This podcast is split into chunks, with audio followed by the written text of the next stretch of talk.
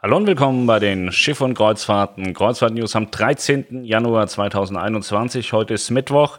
Wir sind heute zu dritt. Dodo ist erbost und hat sich Hilfe geholt bei seinem Harley-Freund. Und ähm, da kommen wir später dazu, was da passiert ist. Der hat gestern Kommentar gelesen in der großen AIDA-Gruppe. Und der ist jetzt ein bisschen ängstlich. Aber ich konnte ihn schon beruhigen. Was ist an News passiert? Cayman Islands sagt, es gibt keine Kreuzfahrten in 2021. Die haben ein Kreuzfahrtverbot ausgesprochen. Also gibt keine Reisen zu den Cayman Islands, wobei das jetzt auch keine Rennstrecke ist, wo da viele Leute hinfahren so. Die Costa Toscana, die hat auch Schwimmen am Freitag. Da gibt es einen Livestream von der Meierwerft in Turku dazu, wer sich das mal anschauen möchte. Viele kennen wahrscheinlich nur äh, das Ausdocken bei der äh, Meierwerft in Papenburg. Da kommt das Schiff ja aus der Werfthalle raus oder wird rausgezogen. Und in Turku baut man noch in der frischen Luft und aufschwimmen heißt, das ist der Moment, wo das Dock geflutet wird und das Schiff dann das erste Mal Wasser unter dem Kiel hat. Die Costa Toscana ist im Übrigen ähm, von, der, von der Bauform her so wie Pieno Iona, Marica, Aida Cosma, Aida Nova, Costa Smeralda, also eine bekannte Schwester der neuen Schiffsklasse. AIDA Cruises erstattet wieder abgesagte Reisen. Sie haben heute angefangen, äh, Reisen wieder zu retournieren, ähm, Gelder auszuzahlen. Vorwiegend ist das passiert über PayPal und äh, Überweisung. Und Kreditkarten folgen in Kürze. Also wir sind wieder voll im Auszahlungsmodus. Ähm, ich habe gestern mal einen oder heute einen, einen Beitrag nochmal gepusht, AIDA Cosma und AIDA Nova, die Unterschiede im Detail. Habe verschiedene Meldungen irgendwie gelesen, dass, äh, dass man sich ja total verschlechtern würde mit dem, mit dem Wechsel von der Cosma auf die Nova, weil die Nova ja die Routen von der Cosma in 21 übernommen hat, weil das Schiff äh, nicht pünktlich ausgeliefert wird. Und ähm, ehrlicherweise, es gibt ja ein paar Umbauten, aber es ist jetzt nicht so, dass man da sagen muss, boah, krass, das ist voll böse. Also wenn man da eine Jungfernfahrt oder so gebucht hat und einem das wichtig ist, dass es die Jungfernfahrt ist, dann habe ich da noch Verständnis. Aber ähm, weiß nicht, ansonsten kann man das durchaus verschmerzen. Oder bucht halt um fürs nächste Jahr. Aber ich habe da jetzt gelesen, Leute wollen da Anwälte einschalten und so. AIDA ist ja im Moment sehr, sehr kulant tatsächlich. Also da findet man auch ohne Anwalt eine Lösung. Also man will sich halt zum Horst machen, da geht man halt auch mal zum Anwalt. Aber ja, da wollte ich nur mal diese Unterschiede darstellen und man kann sich das hier mal durchlesen. Die meisten Unterschiede werden einige vielleicht auch gar nicht merken, weil sie mit diesen, mit diesen Bereichen so vorher auch gar nichts zu tun hatten. Das Four Elements zum Beispiel entfällt auf der Cosma. Dafür gibt es einen schönen ähm, Infinity Pool hinten. Ein bisschen Action auf dem Pooldeck gibt es äh, hinten dann auch. Ähm, kann man sich im Detail ja mal anschauen. Ich habe äh, Bilder angefragt, dass ich euch das auch mal zeigen kann. Wie sieht die Cosma denn aus? IT-Probleme. Aber vielleicht kommen sie ja irgendwann mal. Ja. Ansonsten, Nico Cruises hat sich mal wieder zu, zu Wort gemeldet. Die Vasco da Gama, die wird übernommen. Ist aber auch schon länger bekannt. Und äh, die Reisebüropartner, die sich ja bis zum Burnout durchgearbeitet haben dieses Jahr, die können jetzt tolle, attraktive PEP-Raten für Fluss- und Hochsee buchen beim Stuttgarter Kreuzfahrtspezialist. Oh.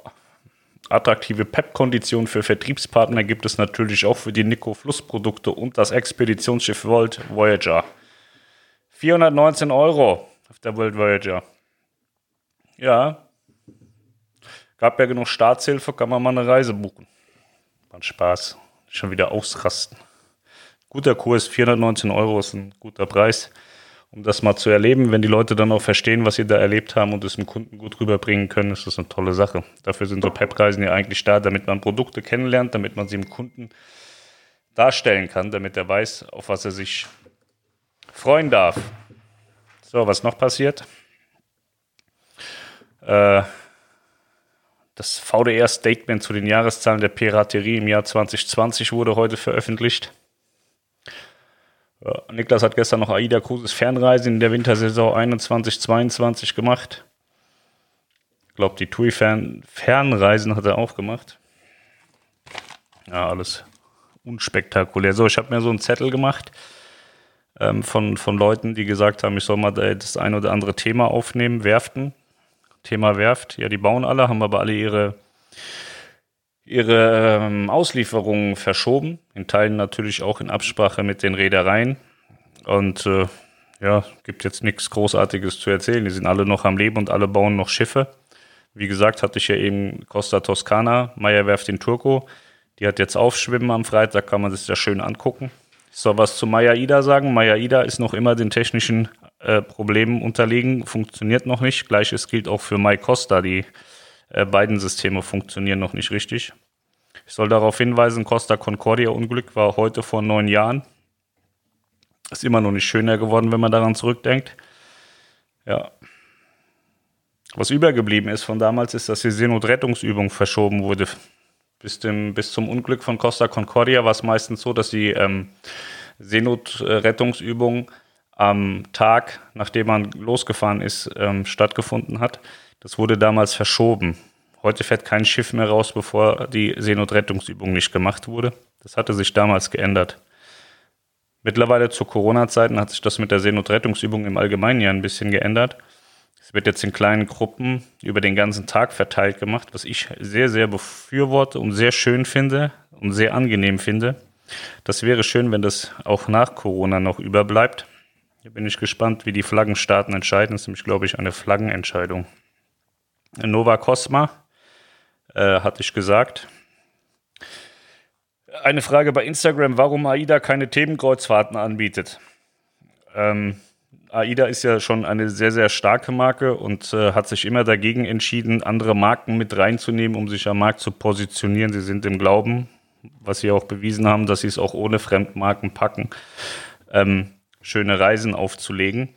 AIDA macht ja immer mal wieder Themenkreuzfahrten mit Gastkünstlern. Also da sind oft auch Gastkünstler da, wo dann verschiedene Themen gespielt werden, wo dann aber nicht das, die ganze Reise diesem Thema unterliegt, sondern man kann an diesem Thema an Bord teilnehmen. Aber ähm, vielleicht kommen sie ja in Zukunft mal auf die Idee und produzieren was eigenes. AIDA hat ja auch sehr selten mal irgendwie was eingekauft im Entertainment-Bereich. Sie haben ja das AIDA Entertainment in Hamburg und produzieren eigentlich so ziemlich alles selbst. Und ich kann mir gut vorstellen, dass sie auch mal anfangen, Themenkreuzfahrten selbst zu produzieren. Also bei TUI ist es ja so, äh, der Rockliner Lindenberg-Marke ähm, Full Metal Cruise ist eine Wackenmarke. Ähm, da sind ja viele Sachen, wo man sich dann, wo dann Externe eigentlich drüber stehen, so markenmäßig. Und ich glaube, das will AIDA einfach gar nicht. Aber vielleicht machen die mal was Eigenes. Kann ich mir gut vorstellen. Colorline haben wir falsch berichtet, haben wir gesagt, da sind 500 Leute entlassen worden. Wurde ich korrigiert, die sind in Kurzarbeit geschickt worden. Die sind zusätzlich in Kurzarbeit geschickt worden. Ich soll noch was zum AIDA-Kredit sagen. 400 Millionen wurden beim Wirtschaftsstabilisierungsfonds angefragt. Ich habe weder was Positives noch was Negatives gehört. Ich würde behaupten, das ist ein schwebendes Verfahren. Deswegen kann ich die Frage nicht beantworten, ob die jetzt Geld bekommen haben oder nicht. Aber Carnival hat ja noch immer 9,5 Milliarden bei einem Verlust von knapp über 8 Milliarden in 21. Kann man sich ja ausrechnen, dass sie 21 auch gut überleben, haben wir auch gestern gesagt dass sie 21 die Carnival Corporation mit allen Marken überlebt, ohne einen Euro oder einen Dollar einzunehmen. Ja. So, jetzt kommen wir zu Dodos Problem. Der hat gestern Kommentar gelesen von Michael in der großen AIDA-Gruppe. Das fand ich schon spannend. Ich sage es mal frei Schnauze.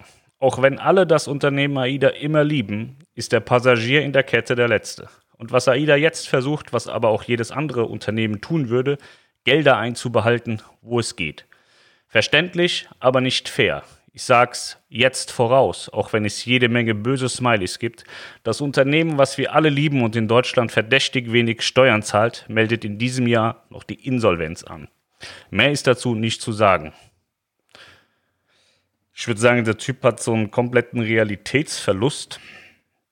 Denn äh, AIDA zahlt ja gerade wieder aktiv Gelder aus. Und äh, AIDA hat auch die ganze Zeit aktiv und schnell mittlerweile tatsächlich Gelder ausgezahlt. Es hat, gab jetzt eine Unterbrechung durch die IT-Probleme.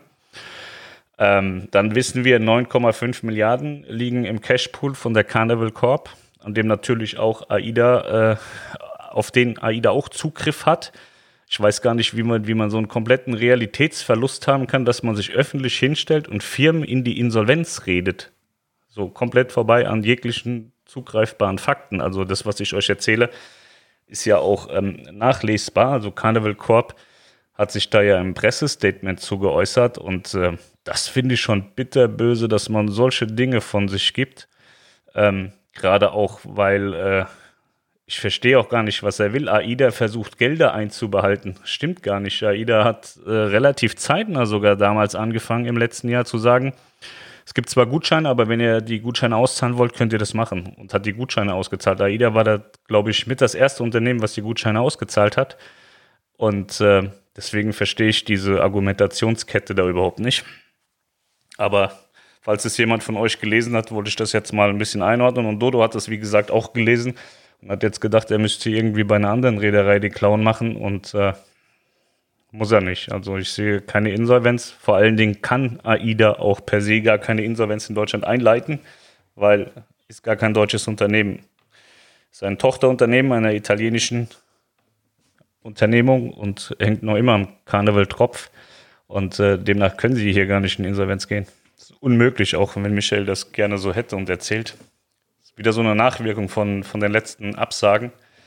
Da hieß es ja schon, AIDA würde pleite gehen. Ich habe gedacht, Leute können lesen und verstehen, was man sagt, weil äh, es kam mir relativ zeitnah danach die Meldung von der Carnival Corp, äh, dass sie mehr als genug Geld da haben.